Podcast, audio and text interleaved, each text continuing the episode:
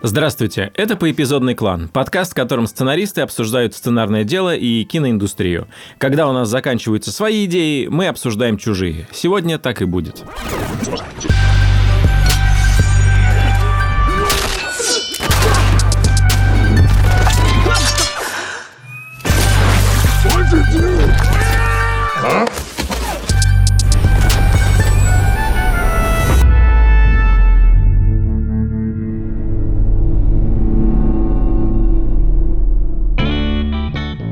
Меня зовут Николай Куликов, я сценарист и, если вы не знали, человек-зануда. Сегодня эта суперспособность наконец проявится. А, да, вы не знаете, но на самом деле выпуски, которые мы записываем, они дольше, они идут полтора часа, но мы просто убираем, удаляем оттуда занудство Николая, и получается ровно тот выпуск, который вы слышите. Если вы переживали, что вы что-то пропускаете, вы пропускаете это. Сегодня будет наоборот. Да. Меня зовут Роман Кантер, я сценарист и продюсер, которого недавно пригласили сразу в две синагоги познакомиться. А это было до новостей про то, что «Серебряные коньки» будут на Netflix, точнее, они уже есть на российском и в июне появятся на международном.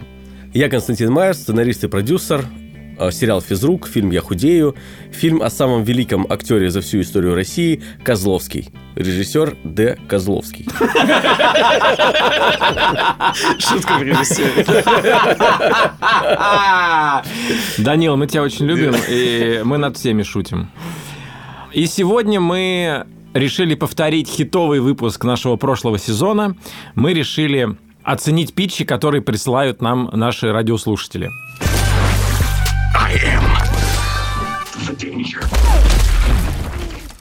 Мы получили огромное количество минутных питчей. Спасибо вам большое, что отозвались. Мы даже не подозревали, что за полгода у нас настолько увеличивается э, база таких талантливых, одаренных э, людей, как вы.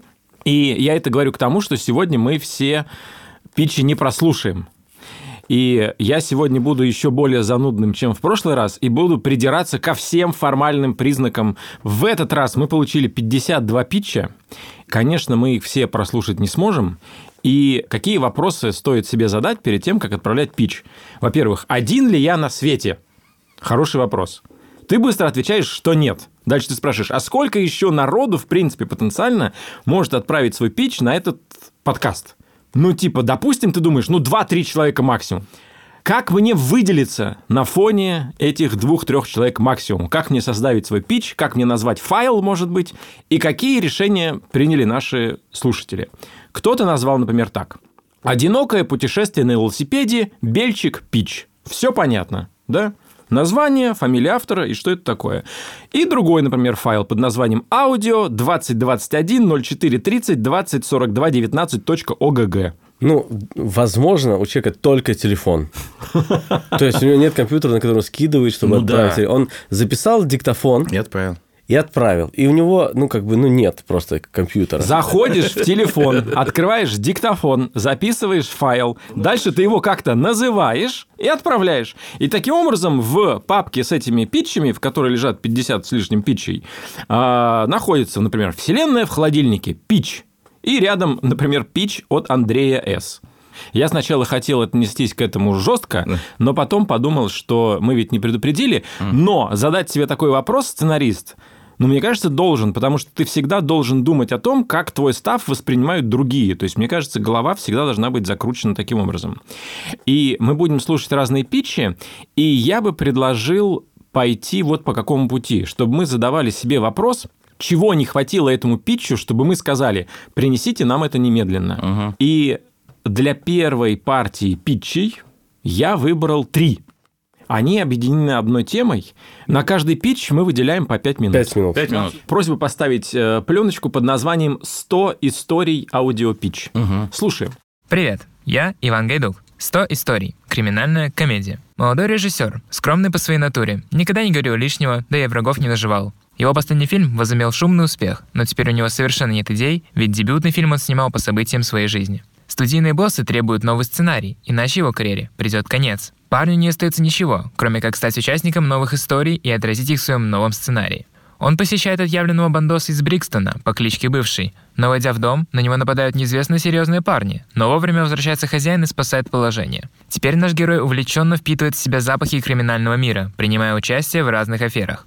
И вот, гениальный сценарий написан, но по откидать денег продюсер заявляет герою, что теперь сценарий принадлежит студии, и герой может убираться по добру, по здорову. Парень не отчаивается и предлагает бывшему отомстить ублюдку. Они угоняют машину продюсера с бабками, но, открыв багажник, они понимают, что деньги внутри фальшивые. Теперь герою надо вернуть свой сценарий, отдать украденные деньги и найти ублюдка, который украл их первее. Коля. Фильм «Ублюдки». Бывшие Сто против ублюдков. историй. Как вы поняли, все питчи из этой папки, их будет три, они все посвящены теме Кино. кино. Главный герой – режиссер. Мгм. Ну, что здесь меня всегда смутит? То есть, помимо того, что там появляется чувак из Брикстона какой-то неожиданный. Вот, Брикстон, это значит, действие в Англии происходит. Я правильно Видимо, понимаю? да. То есть это как бы английский криминальный. То есть надо сразу Ну, дать- то есть мы что Но понимаем? не говорит об в этом. этом питче мы не поняли, где происходит Где- да. дело. То есть если там студийные боссы, которые требуют сценарий, но это кто? Это Сильянов? Это Роднянский? Нет, видимо, британские продюсеры, Бафт... Знаменитые британские продюсеры вот эти, да? Ладно, Коль, давай, по занудным. Позанудно, что меня смутило?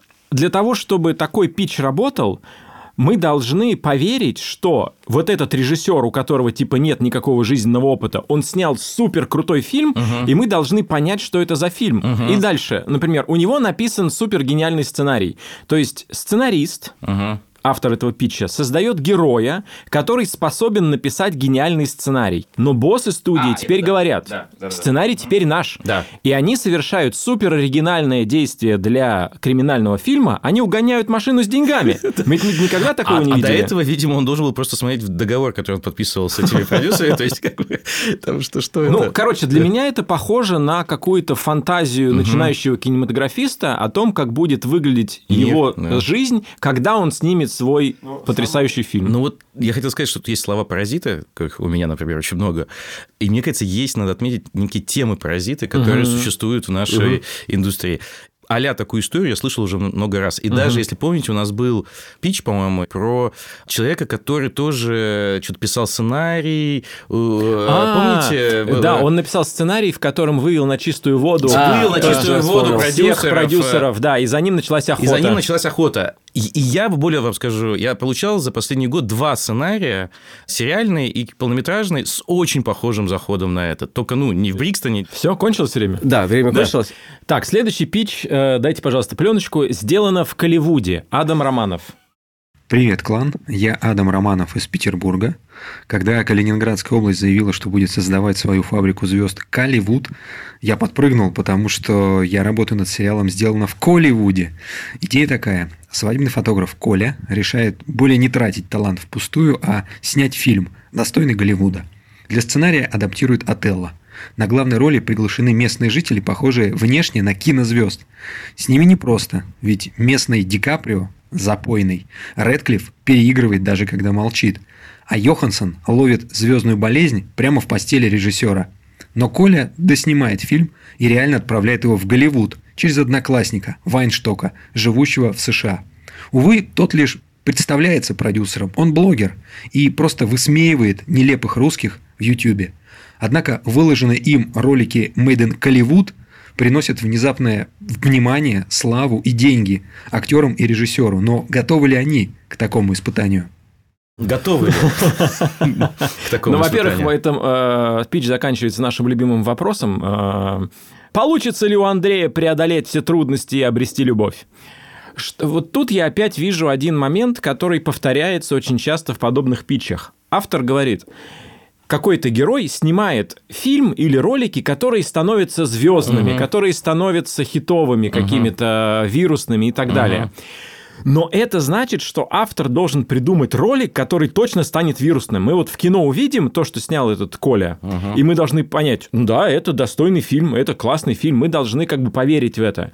Но поскольку мы не верим, и автор нам не дает никаких намеков на то, что это будет фильм достойный Голливуда, мы смотрим на э, любителя, и мы понимаем, что у этого любителя на самом деле никаких интересных особых приключений не будет. Во всяком случае, нам автор на это не намекнул.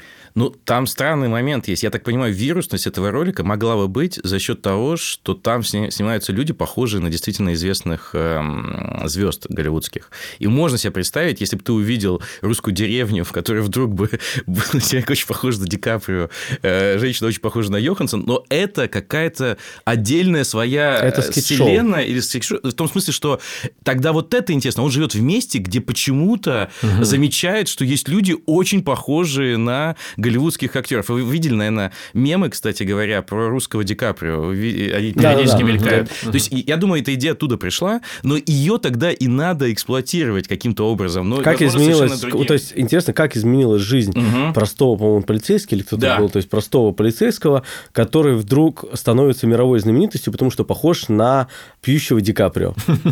И, и ты понимаешь, что такого шанса больше у тебя в жизни не будет, и ты хочешь им воспользоваться и посмотреть по такого героя интересно. Там дальше есть вопросы чисто производственные, да, технические. Кто герои, да. Не, не, это даже производ... Mm. То есть, э, вот продюсер вы запичили, и продюсер думает, так, а кто эти герои? Угу. Это как бы пластический грим? Да, это, кстати, это странно. Важно. Это, это, это их брать, но они все, такое... не, они все не актеры. Так, то есть... Как вообще найти этих людей вообще в реальности, чтобы их снять? Ну, то есть, то есть я э, понимаю, да. например, историю, если вот в условном реальном Голливуде а история про то, как вот да, прям буду брать, буду соединять штампы, чтобы сделать какую-то новую историю. Mm. Вот есть штамп, который использовался, по-моему, как называется, с Эми Шумер. Красотка. Красотка. Нет, ну, короче, какой-то вот красотка, где она ударилась головой да. и стала себя считать mm. как бы mm-hmm. красоткой. Mm-hmm. Вот какой-то такой штамп ударился человек, и теперь все люди, которых он э, встречает на своем пути, это все звезды. Mm-hmm. То есть каждый человек звезда. Он же, каждый человек звезда, и он реально оказывается в Голливуде. И то есть для него все супер классно играют да. в его глазами, но на самом деле они могут играть как угодно. Да, да, да. Они как игра... ему можно на вот том, на э, противопоставлении двух взглядов. Вот взгляд его, э, там, не знаю, в Макдональдсе он заказывает, и он в шоке, что там Скарлетт Йоханссон, с ней как-то подкатывает. Да. А потом раз показываем просто какое-то объективное видение, и это, ну, просто какая-то типичная mm-hmm. кассирша, но он с ней себя ведет, как будто это Скарлетт Йоханссон. Mm-hmm. Я знаю, что ты спасала мир. И то это бюджет какой-то бесконечный. Непонятно, как это делать. Нет, только дипфейк. Кстати, дипфейк отлично Вот дипфейк здесь оправданно был. И тут бы я обратил еще внимание на один момент, который часто встречается в других питчах я не понимаю, в какой момент автор обрывает пич. Угу. То есть он задает угу. вот этот главный вопрос, получится ли у них там удержать в голове вот это, пережить вот это все. И я не понимаю, это главный драматургический вопрос э, фильма. И на какой минуте это происходит? Да, на какой минуте. То есть главный аттракцион в том, что он снимает фильм для Голливуда с этими плохими актерами? Или, или дальше? Это, ну, то есть это, это вопрос акт. к третьему акту? Да. Или это вопрос как раз конец первого акта, угу. и дальше начинается приключение? Вот, вот, это или мидпоинт, в смысле, да. главный разворот? Вот реально, вы должны понимать, угу. где вы останавливаете свой рассказ. И, конечно, в идеале это должно быть место, где дальше очень хочется слушать. Ну, или, или, или ты себе да. уже в голове столько можешь придумывать и угу. генерировать, что теперь хочешь посмотреть, как это воплощено да. Э, на бумаге. Давайте дальше. Хорошо, давайте. Пич под названием «Аудио 2021 0430 20 42 19». Привет, у меня полнометражный фильм. Рабочее название «Я твой кумир», жанр э, ромком слэш триллер. Сейчас объясню почему. Потому что завязка такая, что сценарист, режиссер и вообще успешный автор фильмов про любовь выигрывает награды – и, забрав очередную статуэтку, приступает к написанию нового фильма, нового сценария. Ну, опять про любовь. А есть один момент, он сам в любовь не верит и э, активно об этом публично заявляет. Он ведет соцсети, публичную жизнь и так далее. И в какой-то момент за ним начинает охотиться Купидон. Купидон, который очень жестокими, иногда очень жестокими, чересчур жестокими методами хочет доказать герою, что любовь все-таки существует. Слушайте, я единственное хорошее, что могу сказать, мне очень нравится название «Опять про любовь». Опять про любовь. Да, давайте ответим. Опять про любовь. Хорошее название для романтической комедии, которая уже иронизирует над жанром. жанром, да. Опять Это про любовь действительно хорошее. классное. Это такое советское причем такое что-то в этом Да, есть. но она как бы говорит, э, если вы заплатите деньги за этот фильм, вы увидите что-то еще раз про любовь. Нет, Ну, но если ну, ты, если в этом трейлере и там в постере будет ирония над этими жанрами, не пародия, а какая-то ирония, то есть этот фильм стоит на плечах всех этих э, фильмов. Ну, попыт- попытка такая была в э, вот фильм вышел как раз. Да-да-да, я, я помню. э, Да, американский клише, фильм с актрисой, которая снималась, кстати говоря, в «Брайтсмейтс», играла э, Рэйбл Уилсон. Рэйбел да. Уилсон. Да. Да, и она оказывается в мире, где все Да, в романтической, Романтической, романтической да. комедии. комедии, да, да, да, да. оказывается. Кстати говоря, не очень получилось. Не очень получился, да. Что меня здесь опять смущает? Здесь опять появляется герой, которому очень легко удается делать хиты. Да-да, это, а это вечный сюжет, видимо. Они все все да, это вот делают, это да. как-то вот легко так получается делать хиты. Это, мне кажется, такой же э, как бы расхожий персонаж, как она женщина, сделавшая карьеру, но так и не нашедшая любви. А После всех этих бесконечных совещаний она возвращается домой в свою пустую квартиру и плачет или там пьет вино и гладит кота. Вот мне кажется, что это какой-то вот такой персонаж. Но мне кажется, вот почему это происходит. Происходит подмена понятий. Автору часто кажется, что гениальный писатель, талантливый, не знаю, певец, что это уже характер. И это уникальный герой, за которым хочется следить. Но это нет, это не, не черта, это то, как какой статус он занимает, вот максимум, что можно этим э, обозначить. Можно прям такой прием сделать. А если забрать у него э, этот как бы талант, скажем Да, так, он гениальность, кто? он кто? Что это за характер? Как он себя ведет там? Вот меня, кстати, смущает, да, вот какая-то нецельность его. То есть давайте представим, в реальности есть, например, герой, то есть режиссер, который делает фильмы, скажем так, о любви, причем что такое о любви, непонятно. Вот, но это слишком общая Ну, формулировка. Да. Мгм. То есть, грубо говоря, Ричард Кертис. Ричард Кёртис, Каждый да. его фильм о любви, о дружбе, о чем-то таком. И при этом в соцсетях и в интервью Ричард Кертис говорит: Я не верю в любовь. Не, это не могу себе представить это полная чушь. вообще абсолютно. Невозможно. Да. Он должен, наоборот, обманывать всех, что он, типа, Да. верит в любовь, а на самом деле он циничный. И, в принципе, это Ну, неплохой. как Жора в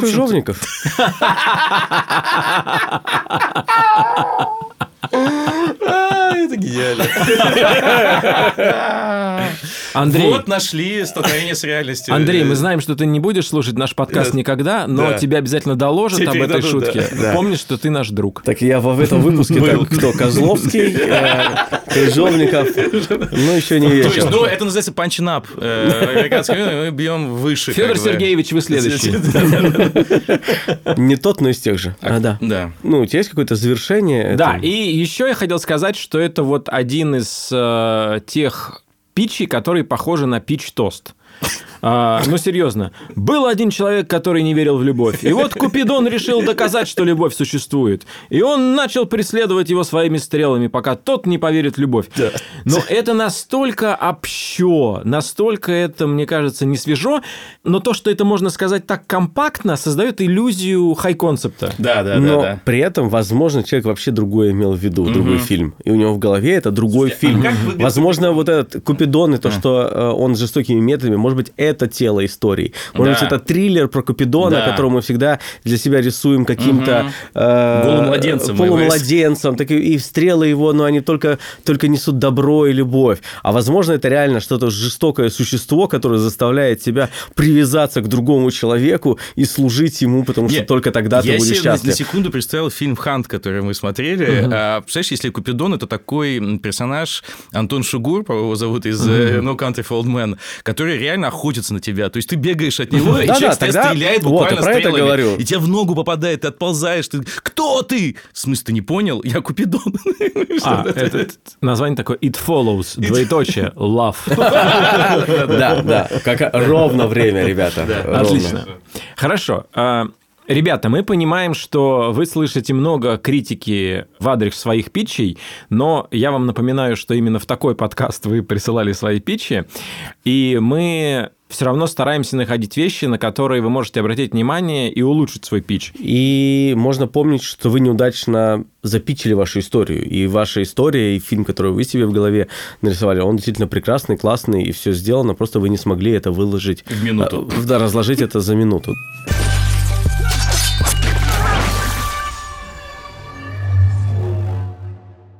Итак, слушаем новый пич Полина Рыжова «Когда ты станешь младше». Привет, меня зовут Полина. Пишу фильм под названием «Когда ты станешь младше». Его героиня Анна, женщина жесткая, волевая. Она так часто ночевала в офисе за экселевскими таблицами, что получила приглашение на работу мечты. Незадолго до собеседования ей звонит сестра и сообщает, что их престарелая мама, эксцентричная писательница-графоманка в шляпе из теннисных фаланчиков, намылилась ехать в Бразилию. Сестра скоро рожает третьего и уже не в силах ее отговаривать. Господи, тогда же умудрилась купить билет. Приехав в родной город, Анна замечает, замечает, что мама, с которой они в принципе никогда не ладили, ведет себя еще более странно, чем обычно. Придуряется, все путает, якобы не может вспомнить ее имени. Вскоре Анна выясняет, что у мамы прогрессирующая деменция. Торопясь успеть на собеседование, она подыскивает сиделку, но мама в два счета доводит сиделку до нервного срыва. Когда мать случайно чуть не сжигает квартиру, Анна втайне от сестры решает отвезти ее в интернат. А маме говорит, что они вместе едут в Бразилию. Не хочу рассказать о самых неприглядных сторонах деменции, но при этом оставить место для иронии, сделать честную и трогательную историю о принятии и любви. Ну что, это круто, мне кажется. Я, я написал себе «Хочется больше». Да, да, узнать хочется Но побольше. и много что рассказано, ребят, много Да. что рассказано за эту минуту. Реально. Да. Есть твои истории по деталям и по персонажам. Но э, я все равно задал себе вопрос, чего не хватает этому питчу, чтобы э, мы сказали, принесите нам это немедленно. Я не понимаю, как устроена история. То есть, Мгм. в чем цель героини? Э, Значит, героиня хочет получить работу мечты. Мгм. Видимо, это большая зарплата и высокий статус. Что ей мешает? То, что ее сестра просит поухаживать за матерью, а она хочет сдать мать в интернат. Я вот это не понял. Я, кстати, понимаю, мне кажется, потому что, смотрите, у ге- героини какая-то своя жизнь, где свои цели, и вот есть, допустим, важное собеседование, там какие-то вещи, надо выходить на эту работу. Ну, планы. А тут планы, а тут вторгается в это твоя жизнь, твоя мать, там, твоя семья, и вдруг ее ставят на паузу фактически, твою жизнь, и тебе нужно Ну, вникать. типа, Это, на как бы самом вы деле, должны выбрать, ты профессионал, как бы, Да. который стоит какую-то карьеру, или ты хороший человек, который обязан Хорошая как бы дочь, выполнять хорошая да, сын. Мне кажется, это очень универсальная, очень близкая всем Но эмоция. Мне не хватает самого характера. То есть у главной героини у нее есть обстоятельства, там есть классная тема, которая исследуется, там есть а, даже про тональность сказали, что круто очень, но самого характера героини нет. То есть, если бы не Мгм, эти обстоятельства, то что это за человек? И Вот какие нет. у них отношения, кстати, с матерью на момент истории? Да, да, да. Вот когда до да. того, как все начнется, что это за герой, как он действует, почему он должен быть нам интересен, почему он интересен автору, что такого уникального в нем есть, что мы, помещая его вот в эти обстоятельства, наблюдаем, как он, как этот характер, ну, меняется, испытывается и так далее. Я согласен. Я не понял немного отношение к деменции, потому что э, в чем как бы ужас деменции? Ты видишь своего родителя, человека, которого ты любишь и знаешь, и вдруг он ведет себя как абсолютно незнакомый, возможно, даже агрессивный человек. И тебе нужно к этому пристроиться. Это реально большая боль, про которую кино реально пока мало. Но нам героиня создает эту маму уже немножко выкрученным персонажем. Эксцентричная писательница в шляпе из валанчиков.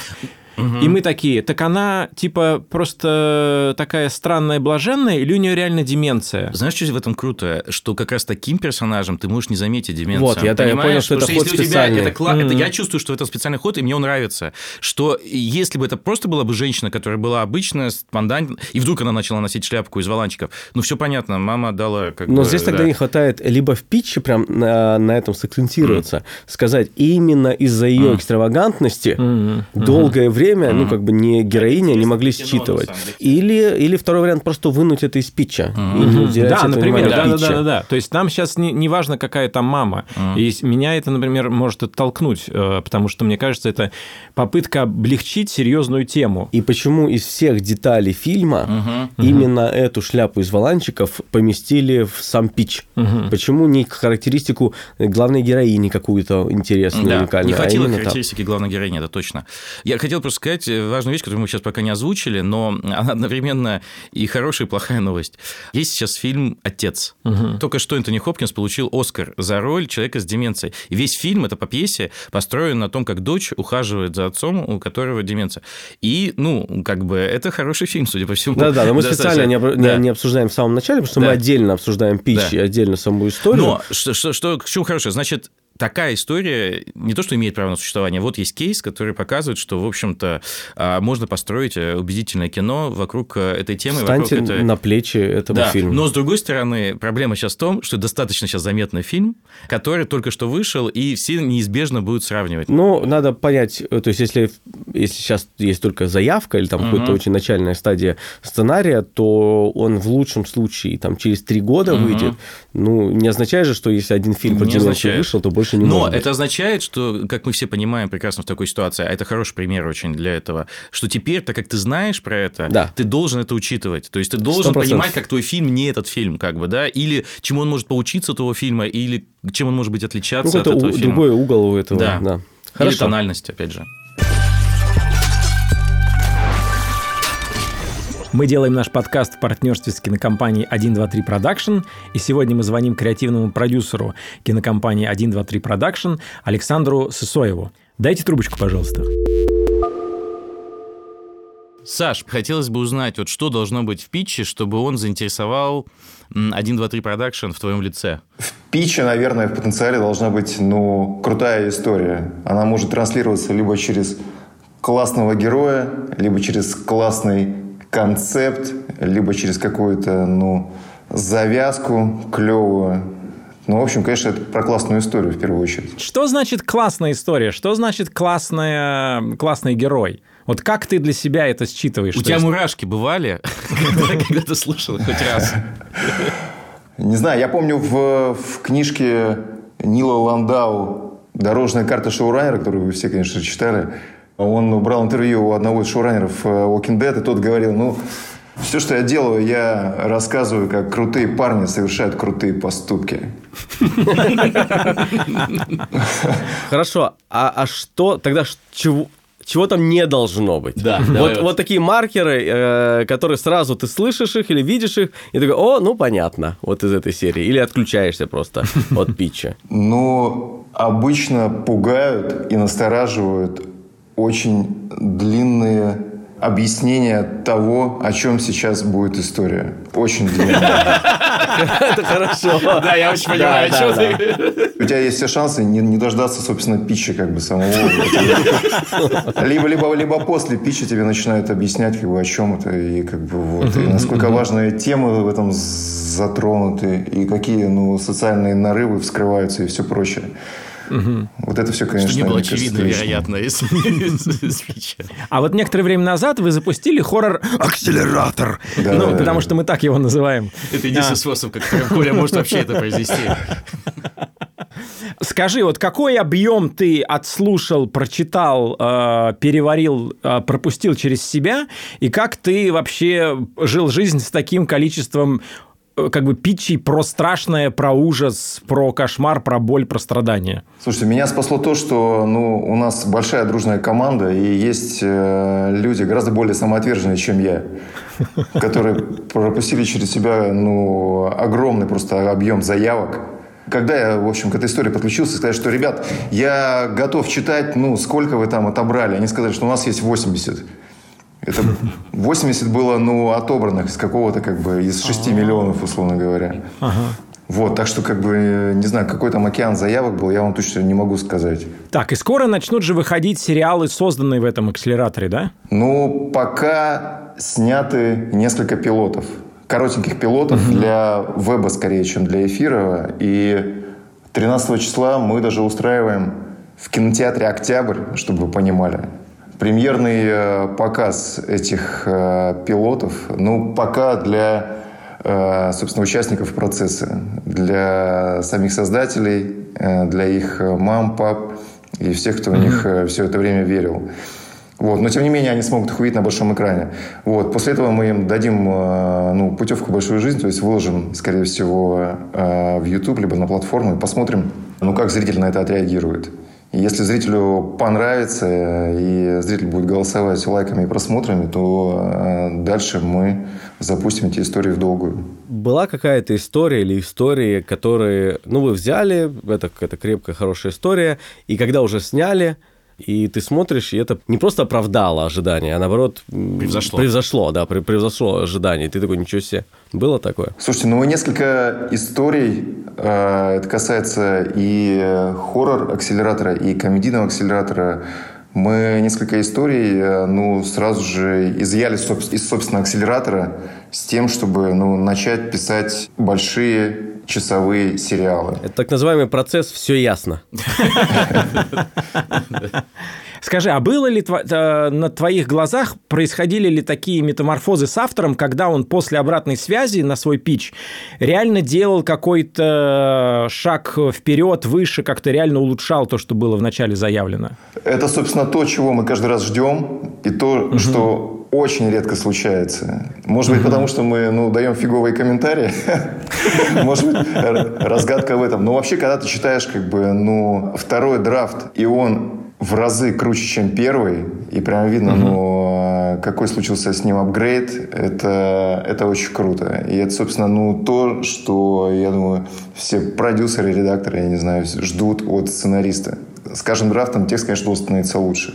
То есть можно такую схему сделать. Ты пишешь драфт, ухудшаешь его, зная, что тебе еще один шанс дадут.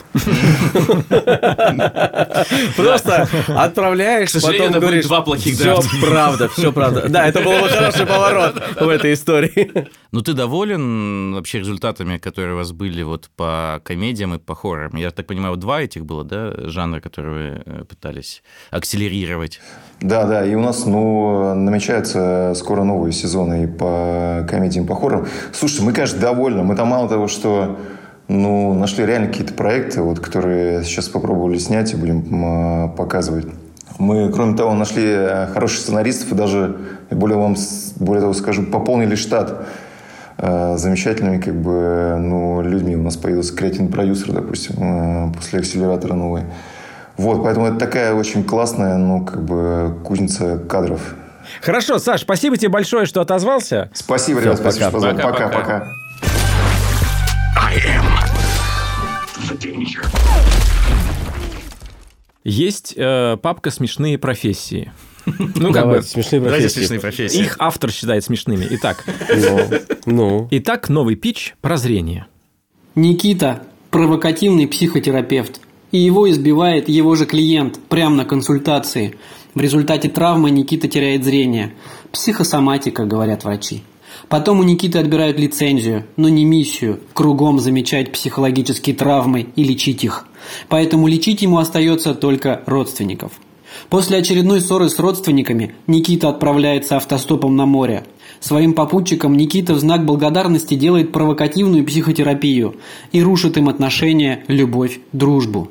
Пока не встречает пожилую семейную пару, в которой супруги знают о боли и травмах друг друга лучше, чем Никита о своих. Иногда психотерапия не может победить настоящую любовь, а вот любовь может исцелить Никиту. Прозрение. Фильм любви к самому важному на Земле человеку, к самому себе. Э, ощущение, что здесь как будто бы там несколько фильмов в одном. Да. То есть, грубо говоря, слепой психотерапевт, который отправился автостопом на юг, это отдельный фильм. Нет, в принципе, Я хотел сказать, слепой, слепой, автостопом, вот, абсолютно верно, слепое. Если неплохое кино, Неплохое кино, обещает. Что-то в этом есть, безусловно. Да, в этом есть, точно, точно. И если Чтобы посмотреть на если море. оно еще, да, чтобы посмотреть на море, чтобы услышать Потому что я море. никогда не видел море. Да. А, он всегда хотел посмотреть Да. море, но потом лишился зрения. Теперь он хочет хотя бы услышать его. И в конце я прям вижу сцену, когда его подводят к чему-то, что не море, но звучит как Да, море. потому что они не смогли. Потому что они не смогли. Сделать, но они смогли А он воспроизвести. знает, что это не то, потому что он прозрел, видимо. А, но он оценивает жест. Но он слышит, но он слышит любовь в их сердцах, да. и это исцеляет Это его лучше море. психотерапии. Да. Звоним О, Алексею Нужному. Россия один трепещет просто, просто трепещет. Дневной, дневной эфир в воскресенье. Слушай, ну Причем это- прозрение тоже хорошее для них название. Мне кажется. Слепая любовь. Не-не, прозрение хорошо, хороший для кинотавра. Да. Вот тот, который сейчас мы обсудили. Да. И, собственно говоря, на, они должны были приехать В Сочи. В Сочи. И там кинотавр проходит на Да, фоне. конечно. Давайте не увлекайся, вернемся к э, психотерапевту. Да. Что меня здесь смущает? Мы очень часто встречаем питчи про представителей психотерапевтической профессии, которые не занимаются нормальной психотерапевтической работой. Они Вот все провокаторы. Они все провокаторы, они Триггер, все... медиа, как медиатор, сейчас медиатор, медиатор. триггер, псих. Три Псих. С сериала вышло за- да-да-да. за последнее Мгм. очень недолгое время, которые все про, блин, про это. И все эти психотерапевты, они типа сапожники без сапог. Они с другими классно работают, а вот с собой не могут. Слушайте, ребят, это вторая тема «Паразит» после режиссеров. А, Это Да, меня, честно, меня это очень возмущает. И мы, э, когда там к Насте соберись готовить, точнее, сейчас там ко второму сезону, и общались с представителями сообщества, Психотерапевтического. тер- да, психотерапевтического сообщества, их это тоже возмущает, Конечно, да. потому что одновременно с тем, что как будто бы представители искусства говорят о том, что у нас слабая культура саморефлексии, у нас слабая культура работы с психологами, терапевтами, и при этом демонизируют профессию. Ну, я бы не назвал демонизацией, потому что это не со- несознательная Есть, давайте, вещь, давай проговорим. да, Есть да. демонизация, героизация и нормализация, то есть подход к, э, к написанию. Вот это подход Э, демонизация. Это такая, знаешь, как бы психотерапевт сказал, э, неосмысленная демонизация. То есть они же не ставят свою задачу демонизировать Да, эту конечно. профессию. Просто они видят в ней вот этот элемент самым ценным для сторителлинга. Вот. А, При том, что меня он скорее раздражает каждый раз, когда я его вижу теперь. Итак, э, второй интересный пич про интере- смешную профессию «Семейное дело». Автор Лёша. Привет, меня зовут Лёша.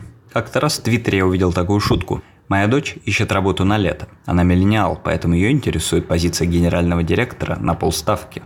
Это про Соню, главную героиню полнометражной комедии «Семейное дело».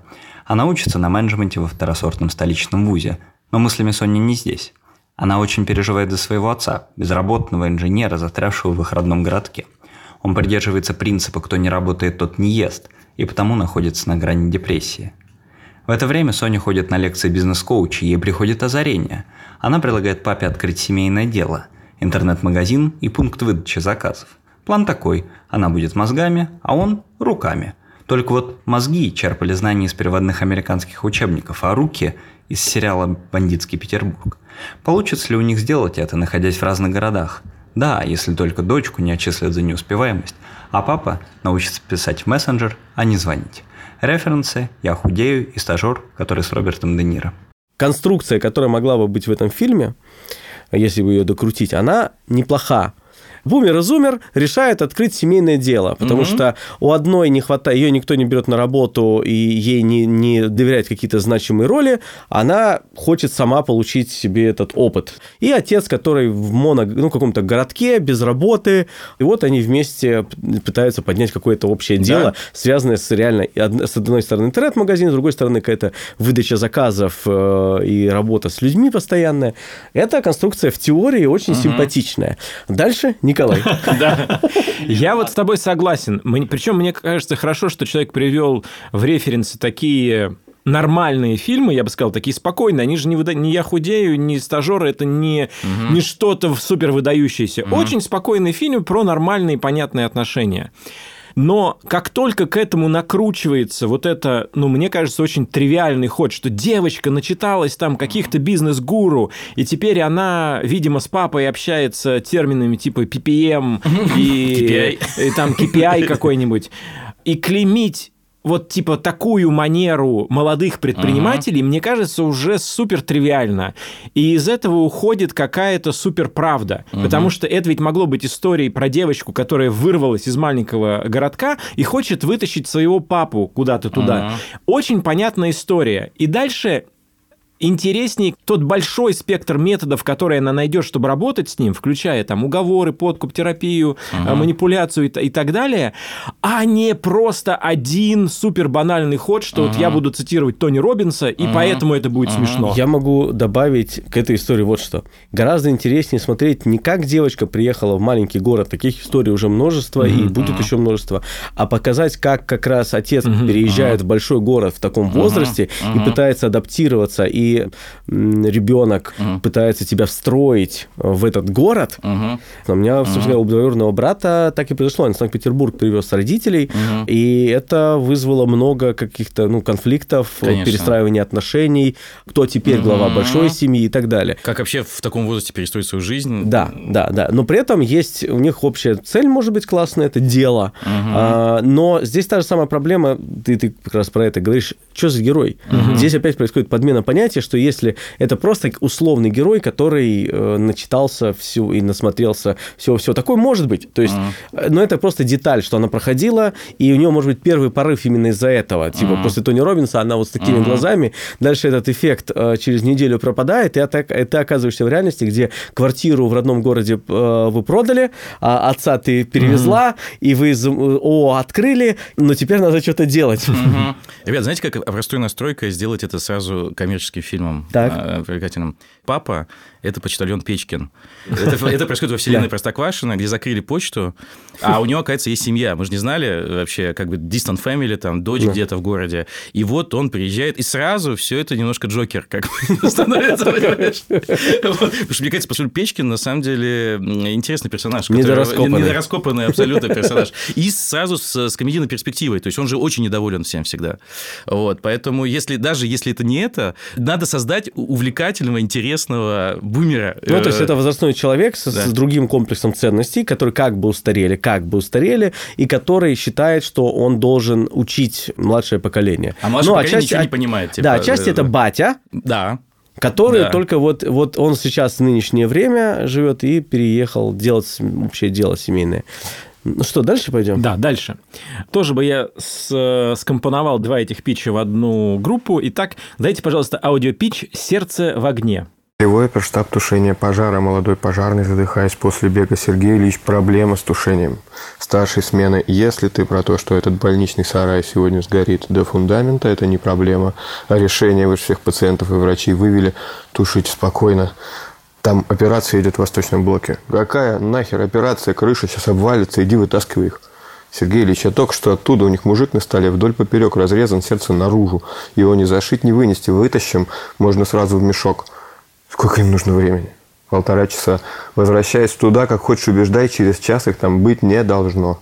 Рабочее название «Сердце в огне». Минута экранного времени соответствует минуте истории. Экшн-сцены борьбы с огнем перемежаются напряженной атмосферой операционной.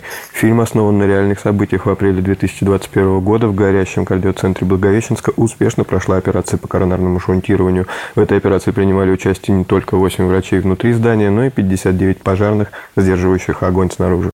Вот это происходит удивительный твист в этом питче. Да. Удивительно ты. Сначала ты как будто бы чувствуешь себя э, товарищем майором, который просто вклини- вклинился в чей-то разговор и слушаешь. Просто. Да, а в конце думаешь, так, подождите, так это же интересная концепция. Очень крутая история. Это реальная история, супер классная, а исполнение супер странное.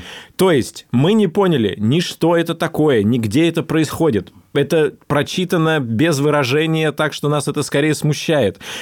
Э, Не здравствуйте, не до свидания, а потом рабочее название, и вдруг классная концепция в конце. Так зачем было тратить время, Время, на да. эту не самую яркую сцену, извините, Да. уважаемый автор. Ну, это прям не захватывает, честно.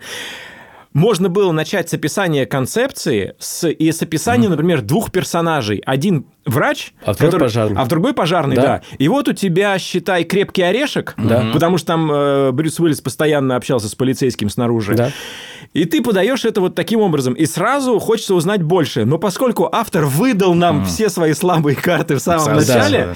вот, к Да, сожалению, расскажите, мне кажется... расскажите еще, кого они спасают, то есть кто на операционном столе. И все. И сразу э, хочется давай, сказать, давайте не вставлять этот пич в выпуск и просто п- сделаем это фильм. Это Да. я. Да. говорю как раз нашим э, Я телезрителям. думаю, это пишется прямо сейчас. И, может быть, не в одном исполнении. Мне уже даже предлагали эту историю. Да ты что? Серьезно, да. Ну, то есть, э, кто-то, видимо, встретился с реальной историей. И так, Конечно, ну, типа, все и встретили- все встретились и запустили. все подумали про эту историю. Очевидно, что это одна из тех историй. Ну, то есть, автор может сказать, вы молодец, Да. вы заметили крутую историю, вы э, правильно сакцентировались, но продать вы ее не продали. Не вы, не, Да. вы не придумали вот то, чего нет в этой статье. Понимаете? Потому что статьи видели все, но как вот... вот Ну вот да, как что придум- это рассказать. Да. Да. Я бы посоветовал поплотнее поизучать историю, поговорить с участниками, послушать их, чтобы их речь не была такой дженерик. Потому что это сейчас... Вот напиши общую сцену про вот эту ситуацию. У нас там то-то, то-то, а там то вот то-то, то-то. Еще вот такими вот а, особой такой лексикой, как бы мужицкой. Вот мужики так разговаривают. Смоляков сразу. Да. Ну, не знаю, мне кажется... Я люблю Смолякова очень. Небольшой совет дадим, если вы работаете над статьей. Рома классный вопрос э, сформулировал.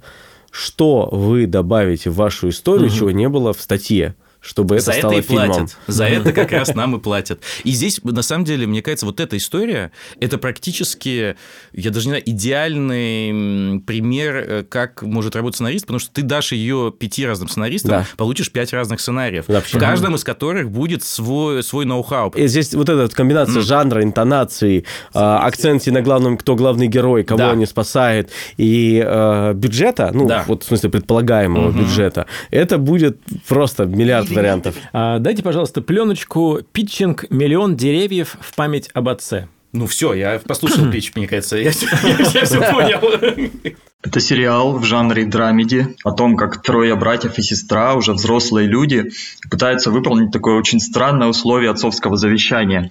Чтобы получить наследство, им нужно в окрестностях родного города за месяц посадить миллион деревьев. Но из-за давнего конфликта с их отцом семье решает в этом деле помешать местный мэр. И постепенно в этом небольшом городе разгорается такая война, э, в которую втягивает многих жителей э, в духе трех билбордов на границе Эббинга, Миссури, где нету хороших и плохих, но обстоятельства людей сталкивают. И с одной стороны это такое приключение, где семья пытается решить странную проблему, посадить миллион деревьев. Но в глубине эта история о том, как несмотря на жесткость и сложный конфликт с э, высокими ставками, люди на каком-то слое все равно пытаются сохранить отношения и человечность, параллельно переживая при этом каждый свою личную историю. В обратную сторону. Начало говорит нам, так, есть классное устройство, давайте посмотрим, что в нем произойдет. А потом автор скатывается на максимально общие формулировки. Про какой фильм нельзя сказать, что это каждый из героев переживает свою историю.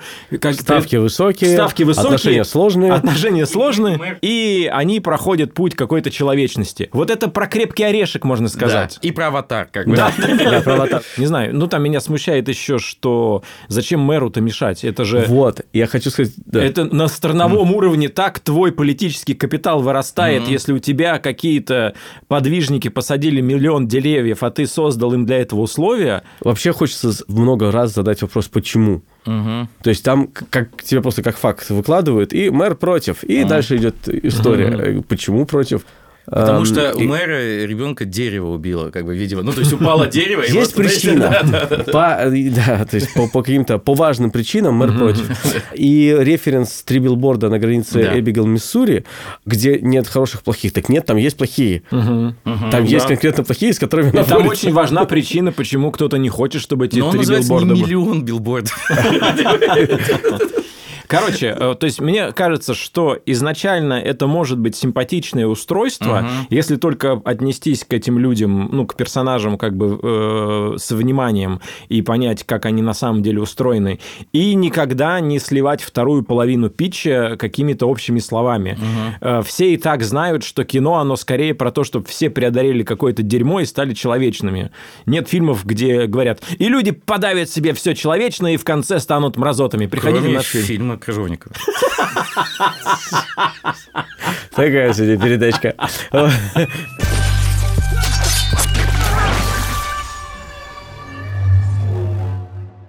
Так, хорошо. Что вам хочется? Два питча мокюментари или один про зомби, а другой типа хоррора? Давай Я про знаю, я зомби. знаю все. Давай про зомби, Давай про зомби, да. Да. А, аудиопитчинг Мы- зомби. Мы как на Netflix сразу выбираем зомби. Это не банальная выживальщина, а самая естественная и логичная история про зомби. Вы не увидите зомби-апокалипсис. Вы его переживете через призму главного героя, 30-летнего программиста, успешного блогера, чья жизнь — это зависание перед компьютером в интернете. Он никогда не дрался и не поднимал ничего тяжелее мыши. И вдруг настает зомби-апокалипсис. Жена и семилетний сын превращаются в зомби. Жена съедает сама себя и умирает от потери крови. Также от голода себя поедает сын. Запертый в квартире квартире без продуктов, интернета, электричества, воды и газа, герой понимает, что все, что он видел о зомби в кино и сериалах, это вымысел. Реальность гораздо страшнее. И даже один зомби за дверью несет смертельную опасность и вселяет невиданный ужас. Герой принимает сына зомби, обклеивает тому рот скотчем, чтобы не кусался, и начинает борьбу за жизнь. Герой учится обращаться с сыном зомби, добывая себе еду в соседских квартирах. И преодолев голод, зомби-соседей, герой с трудом через заваренную дверь подъезда выбирается на улицу и обнаруживает абсолютно пустой город. Все зомби заперты в квартирах и домах. Это контролируемый зомби-апокалипсис. Герой пытается выяснить, что вообще происходит.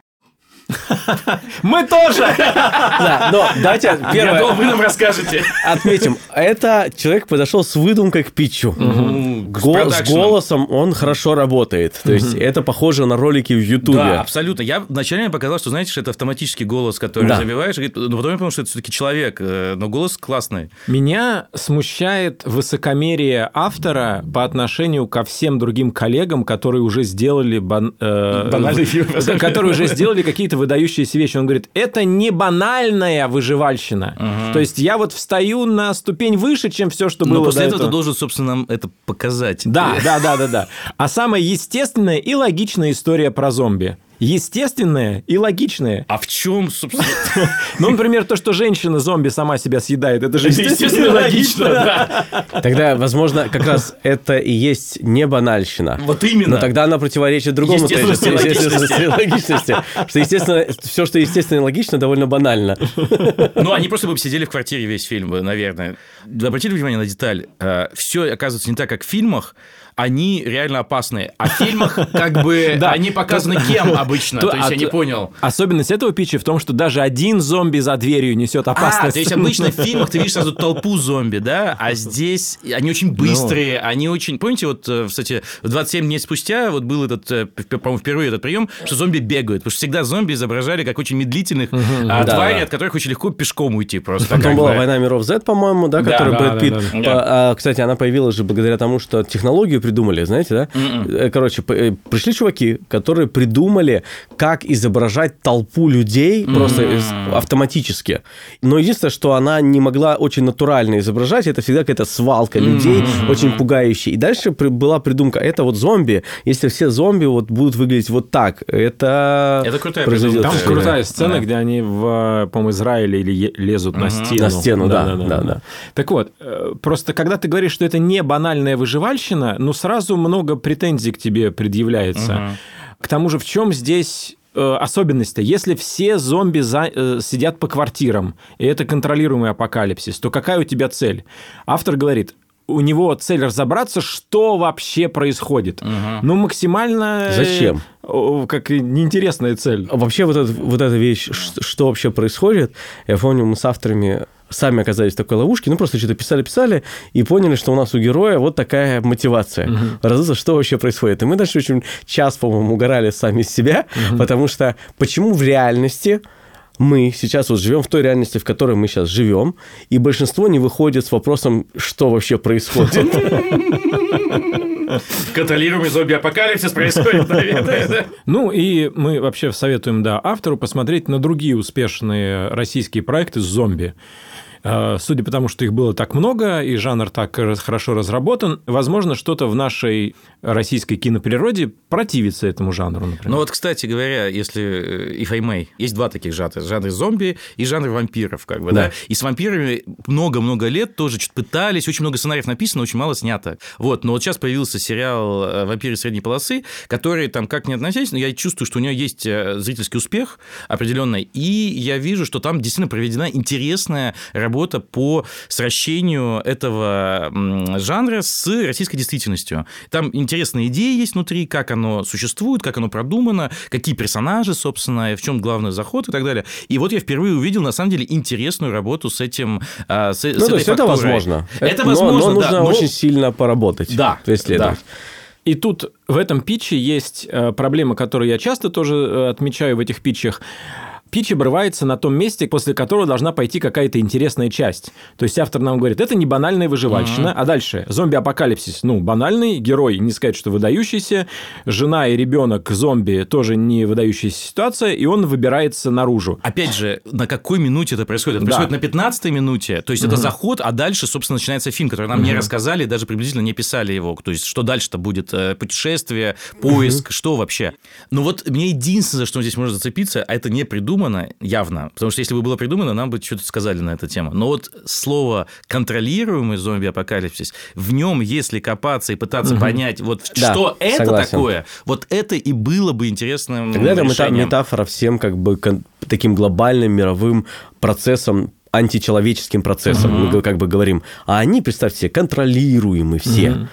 Но дальше, Вот. собственно, самые интересные вопросы Да. начинаются. Кто Когда- контролирует, зачем, с какой целью, да, да, кто, да. Так, как, может быть, каким это образом, вкладывал автор в вопрос, что вообще происходит? Тогда так и скажите. Да-да-да. они- Чтобы он понимает, что это контролируемо, его надо остановить, и он хочет найти, кто этим управляет, кто это контролирует, чтобы остановить этого человека и там спасти сына. И, возможно, спасти сына за счет этого. Ну, Следующий пич. Дайте, пожалуйста, пленочку «Леший».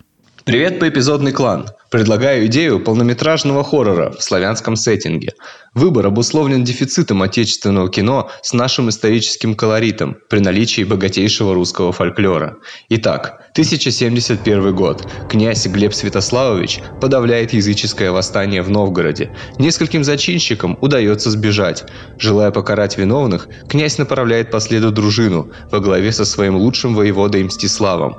Воевода волевой и бескомпромиссный человек, полный решимости найти беглецов, ведь в случае неудачи ему и его семье придется ответить перед князем.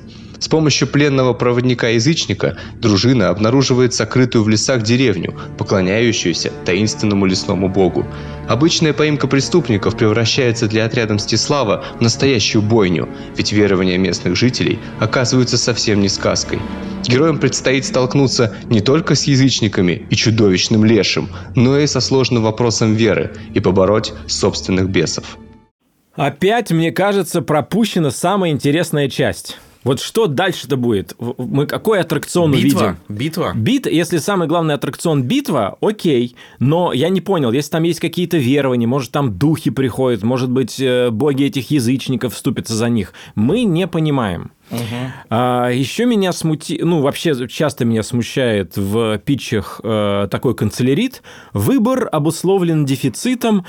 Мы художники, ребята, опомнитесь. Мы должны говорить интересно, чтобы нас было интересно слушать. Что за выбор обусловлен дефицитом? Нельзя так делать. Ну да, если бы фильм про бетон был... А это- ну, так нет, это хорошее название для авторского фильма. Выбор обусловлен дефицитом. Да-да-да. Ну, это программа кинотавра, так может называться. Ну вот, и еще... Основная, да? Ни в коем случае. Мы, мы любим, и такого не происходило пока.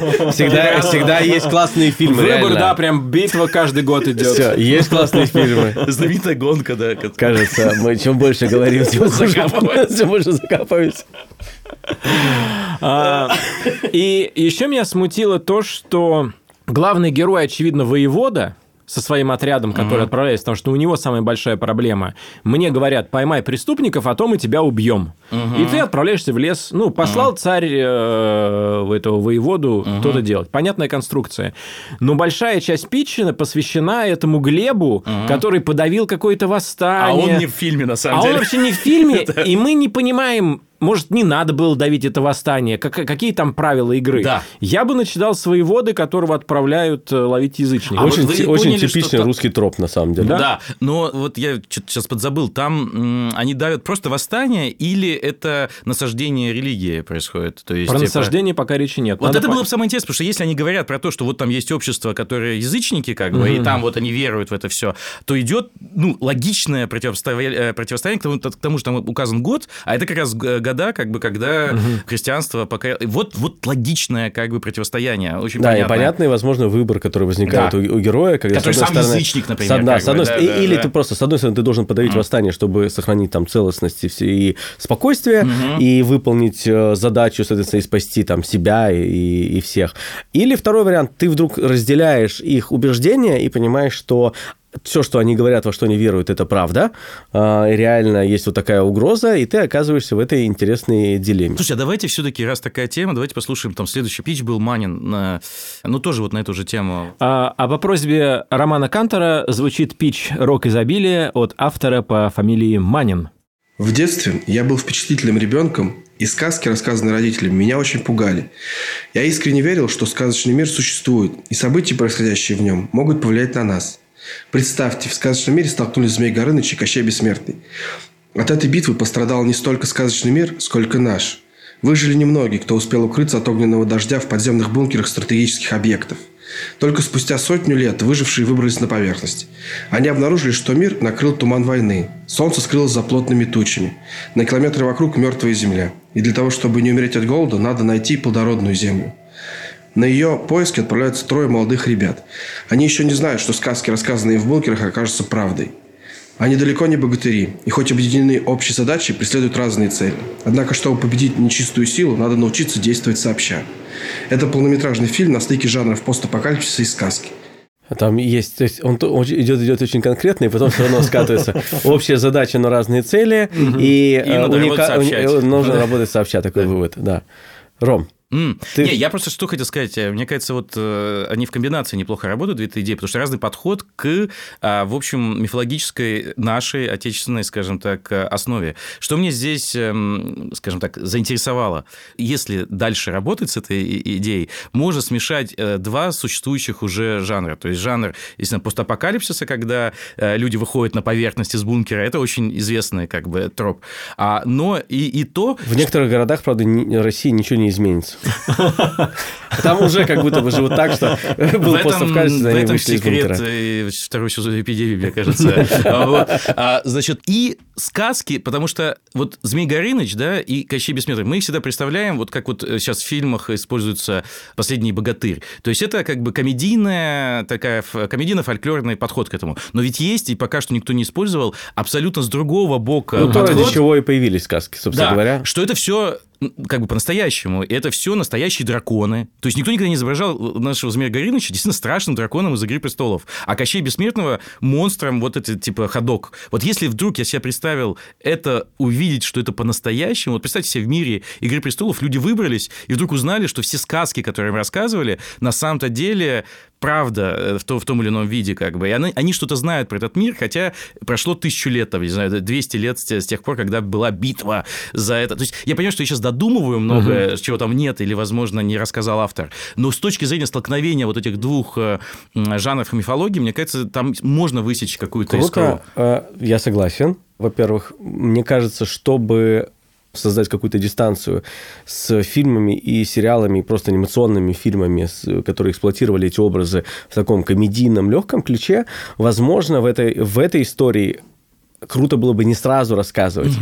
И серии произошло что-то, какой-то апокалипсис, все дела, ты, тебя еще ребенком унесли, у тебя какие-то там два года было, у тебя какие-то воспоминания, но ты не понимаешь, что. С тех пор те люди, которые там были, либо умерли, либо совсем уже сбрендили, вот, и ты выходишь, и ты начинаешь исследовать этот новый мир, и вдруг ты сталкиваешься с тем, что... э, это последствия такой вот битвы вот этих всех существ. То есть тебе не сразу погружают и говорят, вот, это бился Кощей со Змей Горынычем. Ты сразу такой, ну, какая-то натяжка. А когда ты глазами героя начинаешь э, следы этого э, И видеть... мне кажется, каким-то образом можно было бы столкнуть вот этих два видения внутри фильма. То есть, условно говоря, когда ребенку, знаете, как у Гильмер, Гильермо Дель Торо, который Мгм. мне очень нравится, как он эти миры изображает. Да. Что, условно говоря, ребенку рассказывают, ты видишь, например, мультипликационную версию, как мы привыкли видеть э, Змея Да-да-да. Горыныча и так далее. А потом выходишь, сталкивается совершенно другой... И э, второй момент, это производственно легче на самом деле, потому что ты будешь показывать как- Последствия, да? Да, последствия или какие-то от- отражения этого. Ну, какая-то акула Спилберга, который сначала просто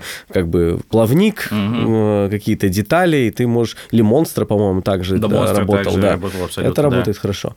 Николай. У меня масса замечаний. Просто мне кажется, мы Да. сразу стали обсуждать пич, Да. каким бы он мог быть, но что мы мире. имеем в реальности. В сказочном мире. Тебе нужно убедить российского зрителя, а изначально продюсера и всех остальных, два раза, что ты можешь клево показать русский постапокалипсис, вот это ты можешь показать клево, а потом ты можешь показать героев русских сказок в новом каком-то невиданном качестве в постапокалипсисе. Можно начать с чего-то одного вообще. Должен возразить. Потому что, можно сказать, представьте себе, мир постапокалипсиса – это э, мир эпидемии только 50 лет спустя. Уже есть основа для этого. Окей. э, Но э, Colin Point still stands, Да. что называется. Возражение Всё в- равно сделать это очень сложно. как бы, Возражение да. в нашем Да. подкасте приветствуется. Дальше, что мне кажется основным ходом? Герой говорит, я создам русских героев из будущего в постапокалипсисе, и они в реальности этого фильма будут нормальными. У них же все нормально в их мире. Но они вдруг встретятся с тем, что герои сказок, они реальные и влияют на их жизнь. Окей, мой вопрос. Зачем это делать в постапокалипсисе? Может быть, показать нам героев сказок, которые влияют на нашу жизнь прямо сейчас, может показать сразу этот ледяной дождь, который должен случиться. Потому что, мне кажется, это то же самое, что Pacific Rim, когда вдруг из э, параллельного измерения появляются какие-то титаны, которые пытаются нас уничтожить, и земляне совершенно растеряны перед этим. Ну, у них есть там какие-то роботы, но Мгм. все равно. И мне кажется, нам это ближе. Эти земляне будут э, всем понятны. При этом ведь что получается? Получается, что апокалипсис на Земле устроили русские. А, Ну, в это я- Персонажи. В это я верю как раз. Русские персонажи, как они живут со всеми остальными Годзиллами, Шмадзилами, Хорошее Лепреконами. Хорошее замечание. Не так много стран могут устроить апокалипсис, надо сказать.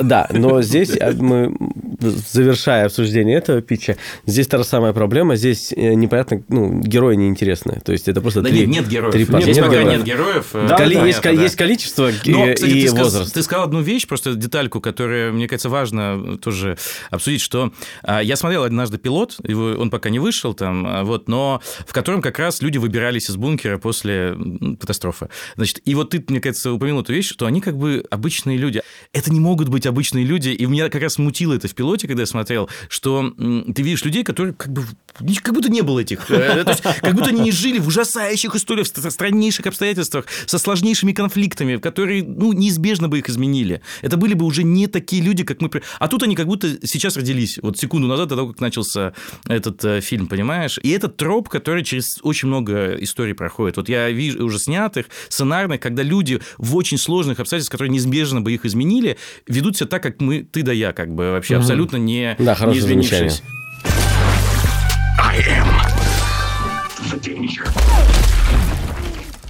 Я для Мгм. себя что отметил в Да, общем, давайте когда общее, да, прослушал? обсудим. Мгм. Во-первых, а, большинство старается как-то все-таки удивить. То есть удивить, как-то рассказывать интересно, более убедительно, там какие-то вопросы пытаются задать или там под саунд-дизайн э, добавляют. Это похвально. Да, безусловно. А, Какие-то интересные конструкции придумываются. Э, Очень мало историй для дневного эфира федеральных телеканалов. Скажем. Это тоже большой плюс. Ну, мне понравилось, что все, э, кого мы слушали, уложились. Мгм. Все, у всех была какая-то структура, то есть чувствовалась какая-то структурность питча, она могла разваливаться, но чувствовалось, что... Человек об этом думал. Э, Люди об этом думали, да. Авторы применяли разные технологии, чтобы быть интересными. Звук, ритм, интересные риторические вопросы были, были отсылки к своему опыту, э, были попытки найти классные формулировки какие-то, а что если и так далее. Мне кажется, это однозначно рост по сравнению с нашим прошлым. э, Сто процентов. питчем. Важный момент. В прошлый раз, по-моему, мы ни на одну историю не сказали, что мы бы хотели, э, чтобы этот фильм как бы состоялся или послушать и Мгм. узнать, что дальше. Про одну историю ты сказал, что было бы классно это почитать, и эта Мгм. история была про то, как женщина сексуальность себе открывала. А, точно, вот вы исследовать, да. Здесь было ча- здесь чаще нам, здесь чаще мы, мы об этом думали, но попросить бы я хотел не присылать несколько питчей. Не- да, несколько питчей лучше не присылать. А давайте выбирайте выберем один. действительно, который нам вот э, один пич каждому, который вот заинтересовал или как-то как-то Но наиболее это, но, но это не приглашение Да, к тому, да. чтобы присылать нам тексты этих сценариев. Пожалуйста, мы здесь не для этого. У нас своя жизнь довольно насыщенная. Сказав это, да. Мне понравилась история про деменцию. И мне потенциально понравился заход на миллион деревьев в памяти Баце. Как Мгм. заход. Дальше Мгм. я ну, там, критиковал, и я по-прежнему на этой позиции стою. Мне нравится история «Семейное дело», ну, то есть вот то, Мгм. как мы ее переописали, скажем так, Мгм. а, что это классная проблема, э, понятно, как это по-продюсерски, как это упаковывается и на кого это рассчитано. В ней все как бы потенциально есть. Ну да, я согласен. Мне действительно чисто по-человечески я наибольше подключился к истории м, с мамой и деменцией. Мгм. Вот. И действительно, если бы сейчас не было фильма, например, «Отец», вот он просто не маячил бы вот так э, во взгляде, просто из-за, из-за тайминга, потому что он только-только вот э, вышел, я бы, на самом деле, находясь на каком-нибудь э, питче, а, я бы вполне, скорее всего, отметил бы этот проект. И я бы сказал... То есть я понимаю, что, скорее всего, это не самое а, коммерческое кино, ну, там у него могут быть сложности с прокатом, но при этом такое кино, мне кажется, хорошее, нужное. Ну, и- насчет проката, Да. э, то есть это смотря какую тональность это выбрать. Потому что это может быть арахисовый сокол. Ну, понятно, Мгм. что это не, не блокбастер. Но то, что это фильм, который окупился, собрал, стал заметным и классным. Можно да. придумать схему. Да, вот можно, есть Илья можно. Стюарт из предыдущих выпусков. Вот, в принципе, Мгм. как бы такие люди могут запускать подобные фильмы. Поэтому а, тут есть какой-то потенциал. И я хотел просто сказать, вот а, применительно ко всем историям про нашу мифологию, историю, сказочные миры и как их обновить или сделать из них современное кино, так или иначе, я приветствую такие. Да, начинания. да. То есть ни один из этих конкретных питчей навряд ли бы можно сейчас сказать э, как бы эталонным или вообще тем питчем, к- которому ты точно сказал бы «да». Но заход на эту территорию, э, как бы поиск темы, там, поиск идей, э, очень, мне кажется, классным, и э, я бы хотел побольше такого как раз слышать. И поменьше историй про режиссеров, которые получают э, призы, а потом сталкиваются с бывшими и- в Брикстоне. Это был поэпизодный клан. Еще один подкаст студии «Либо-либо», в котором ведущие делают вид, что их идеи гораздо интереснее, чем те, которые им присылают. Над подкастом работали редактор Андрей Борзенко и Ильдар Валиулин, звукорежиссер Павел Цуриков, продюсер Кирилл Сычев, композитор Кира Вайнштейн, дизайнер обложки подкаста Петр Сутупов, дизайнер обложек выпусков Нина Итова. Чао-покао, не держите зла. Всем пока. Быть добру. Thank